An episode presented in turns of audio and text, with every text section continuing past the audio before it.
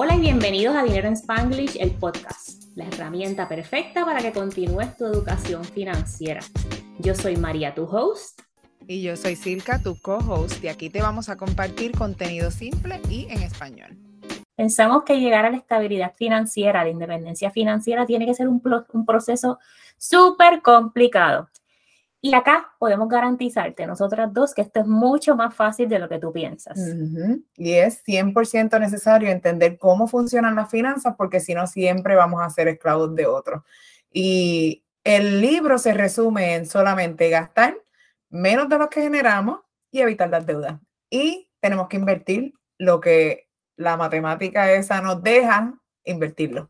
Sí, y es, es un libro que usa mucha gente en nuestra comunidad de independencia financiera, incluso algunos podcasts como la Biblia de la independencia financiera. También hay otros libros como el Millionaire Next Door and We Should All Be Millionaires. Esos son para otros días, pero hoy te vamos a hablar del Simple Path to Wealth.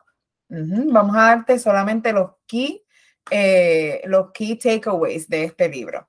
Y el primero es que tienes que ahorrar dinero, ya sea tu FU money o ese dinero que te da la flexibilidad y la paz y la libertad para hacer lo que tú quieras cuando estés o afrontes una, una emergencia de la mejor manera posible, tienes que tener dinero ahorrado, ya sea que pierdes el trabajo, te ocurre una emergencia, tienes que ayudar a algún familiar, tienes ese dinero ahí ahorrado. Los ahorros no son negociables, los ahorros no se invierten, los ahorros no son para pagar deudas. Todas estas cosas son componentes diferentes de tu plan financiero y tu plan hacia la independencia financiera. Y este FU money o fuck you money no es otra cosa. no es... una nota. Bueno, no es otra cosa que tu, tu, fondo de paz mental, pero a mí me encanta lo de FU Money que le, le, le, llaman así en este libro, porque literalmente es eso. Si vienes a chavar conmigo aquí y yo no quiero estar más aquí, FU, yo tengo mi dinero para poderme ir, tengo opciones. También nos ayuda el dinero y este fondo si estamos en alguna situación peligrosa, ya sea que tu salud física o mental esté en riesgo, esté comprometida, puedes tomar acción con más libertad. Si estás en un trabajo que odias o que te están abusando en ese lugar o lo que sea, te puedes ir. Si no, vivir paycheck to paycheck siempre te va a mantener atado y sin libertad. J.L. Collins, que es el autor de este libro de Simple Path to Wealth, te recomienda save 50% de tu income, pero para nosotras eso es como que too extreme. Entonces, eh, lo que se te recomienda siempre es reconsiderar cada compra que vas a hacer. Piensa que quieres, si salió el iPhone 14 o whatever lo que está ahí afuera ahora, que va a costarte sobre mil dólares. Considera eso o comprar uno más económico e invertir la diferencia. En 10 años ese iPhone ya no va a existir. En 3, en 5. Exactamente, va a estar obsoleta la, la, tecnología y no solo eso, va a estar lo más seguro el teléfono en un landfill. Tú sabes, cuando lo comparamos con lo que si hubiéramos invertido, tampoco no es que no te vas a comprar nada, pero no necesitas el iPhone más caro o el teléfono que tenga los más flashes o las más cosas lo que sea funcional y solamente lo que necesitas. Y en esto del 50%, esto es completamente personal y por eso es que es súper importante crear tu presupuesto. Y ya te lo he dicho 30 veces, el presupuesto no es eterno, pero es tu, primer, tu primera herramienta para saber cómo vas a distribuir tu dinero. 50% para una persona que gana 50 mil, y vivir con 25 dólares, 25 mil dólares al año, imagínate si tiene hijos y esa cosa, eso es imposible. Así que todo esto es completamente personal. Es una situación aquí de este libro que ah, yo no estoy de acuerdo con ese número de 50%, tú ahorras lo que tú puedes. Con relación a tener ese FU Money y esos ahorros, el otro día estábamos hablando, anoche mismo, Estamos grabando directamente desde North Carolina.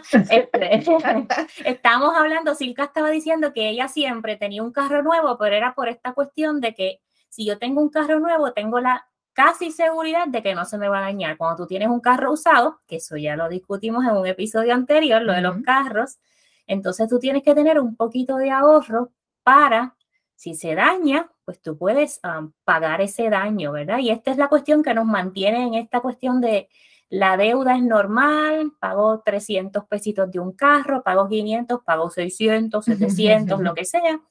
Porque así no se me daña y si se me daña, pues lo llevo al dealer y tengo garantía. en garantía. Exacto. Y después te dicen, tienes yo no sé cuántas millas, ya perdió la garantía y como quiera te meten un tutazo y hay que pagar el dinero. no, y la garantía nos salen 600, 700 dólares al mes. Tú sabes que si tuviéramos ese dinero ahorrado, casi nunca los daños, cuando se nos daña un carro, van a ser 6 mil dólares de un cantazo, ¿entiendes? Menos que sea motor, transmisión. Exacto, exacto. Que en ese caso lo podemos junkear y conseguir otra. En ese caso te chavaste. Otra recomendación del libro, ya hablamos de ahorro, vamos a hablar de las deudas. Y yo generalmente siempre digo cualquier deuda de un interés de más de 6%, trabaja para salir de ella, pero en el libro específicamente dice 5% o más. Y te digo un poquito más, esa deuda que no te produce nada, tienes que salir de ella. Si tú tienes una deuda que te produce, que es un activo o alguna herramienta para tu negocio, pues entonces si te da cash flow, tú le evalúas, pero cualquier deuda que no te produce, tienes que salir. Hemos normalizado las deudas, en especial las deudas de consumo y deudas de consumo que son pasar la tarjetita porque quiero la vida una, yo me lo merezco. El carro nuevo porque me da seguridad y la garantía, etcétera. Ahí nos vamos y compramos un carro por mucho más de lo que podemos afford. Nos mantiene atados, las deudas nos mantienen atados a ese ciclo de trabajar para pagar deudas y gastar y entonces estamos en el ciclo que no podemos salir y no podemos salir del trabajo, por ejemplo, cambiar de trabajo en un timing porque necesitamos ese cheque.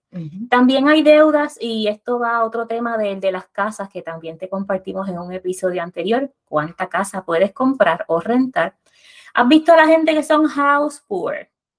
Esta gente que compran esta casa como si fuera una inversión o porque les hace más sentido de que es mejor que pagar renta y terminan pareciendo que lo tienen todo, pero están endeudados hasta las cejetas. Están una, a una emergencia away. away del colapso de sus finanzas personales. Entonces, es súper importante que tus deudas estén de acuerdo con tu cash flow. Es súper importante que si tienes muchas deudas, crees un, un plan para salir de ellas. Es súper importante que si compras con tarjeta de crédito, tengas un plan para saldar esa tarjeta en el mismo ciclo o en el ciclo siguiente. Y también, más importante, cuando estás bajando esas deudas y tratando de mantener el control de tus finanzas personales, ver maneras de uh, less cash outflow pagando deudas y más inflows con mayores ingresos y menos gastos, no menos gastos, porque gastar es rico, pero menos dinero en deudas porquerías que las hiciste porque te dio la gana y porque no supiste tomar una decisión correcta en el momento correcto. En resumidas cuentas, las deudas y la gastadera van a ser el obstáculo más grande que tenemos para acumular riqueza. No pensamos que esos gastos se acumulan, pero poco a poco, cuando nos ponemos a ver, ya es, un montón de dinero. Por eso, de aquí es nuestra insistencia de monitorear los gastos y llevar un control con nuestro presupuesto. Exacto. Entonces, el libro también, también habla de las inversiones. Y es esta cuestión de que tú vas a comprar index funds. La palabra clave aquí es index y hay cientos o miles de index funds. Tú vas a elegir el mejor que sea para ti, pero aquí eh, um, recomienda uno específicamente y también que tú vas a invertir a largo plazo. No hay nada sexy con invertir a través del plan de retiro del trabajo y dejar que ese dinero crezca ahí tranquilo, sin estar con esta idea de que yo soy day trader, como mucha gente por ahí dicen serlo y solamente te muestran las pantallas cuando ganan dinero.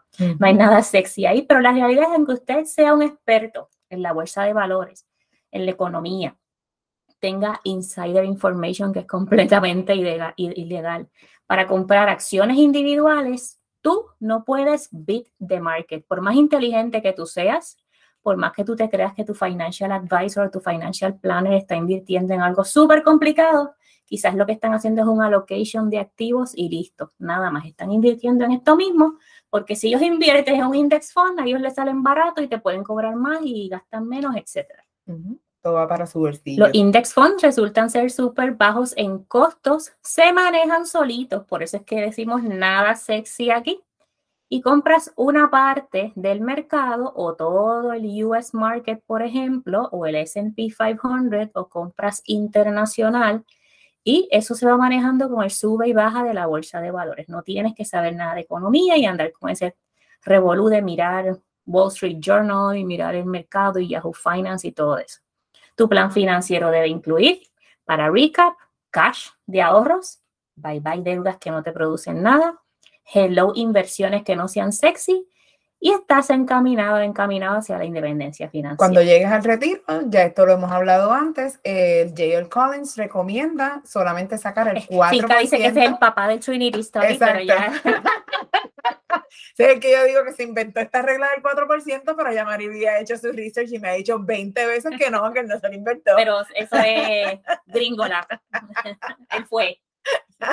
Pero, anyway, aquí fue que yo lo aprendí por primera vez, así que él te lo enseñó, él te lo enseñó. Pero él dice que sacando solamente un 4% al año, pues vas a poder vivir eh, de, esto, de estas inversiones y el dinero nunca se te va a acabar. El autor nos da varios ejemplos de cómo hacer esos withdrawals. Entonces, eh, una cosa que no, me, no creo que lo leí en este libro, pero sí lo he leído en otras ocasiones, que cuáles son los portafolios que mejor perform en el market y los más dinero que tienen y los más exitosos son los de la gente muerta. ¿Por qué? Porque se olvidó la gente de que eso estaba ahí, no lo tocan, nadie está sacando dinero, nadie está vendiendo y comprando, nadie está haciendo nada de esas cosas. Simple y sencillamente se ha comprado una inversión y se ha dejado ahí forever and ever hasta que el compounding haga su trabajo.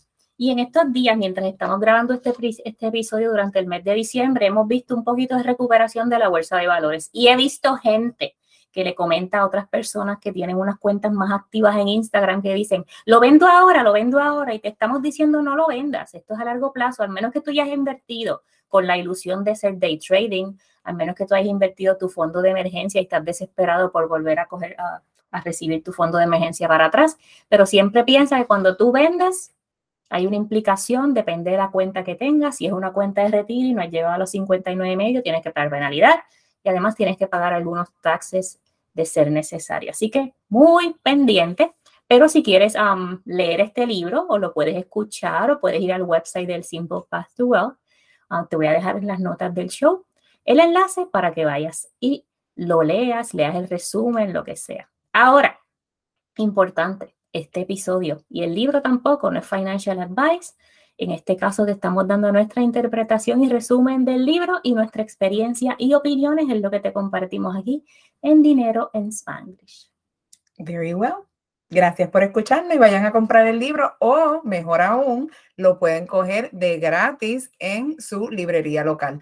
No sé en Puerto Rico si tienen estos servicios, pero en los Estados Unidos casi siempre los libraries de, los de las diferentes ciudades tienen estos libros. La mía no la tenía y yo lo, lo ordené a través del library. Cuando llegó me mandaron un email, yo fui y lo recogí y ahí lo pude leer. La mía lo tenía online, así que yo lo leí en el celular. Muy bien. Bye. Bye. Si estás ready para crear tu plan financiero y encaminarte hacia la independencia financiera, revisa las notas del show para que veas más información sobre el programa VIP de Transforma tu Dinero. En este programa vamos a trabajar juntas en ese plan hacia la independencia financiera. No lo sigas dejando para luego. Tú y tu futuro te lo van a agradecer.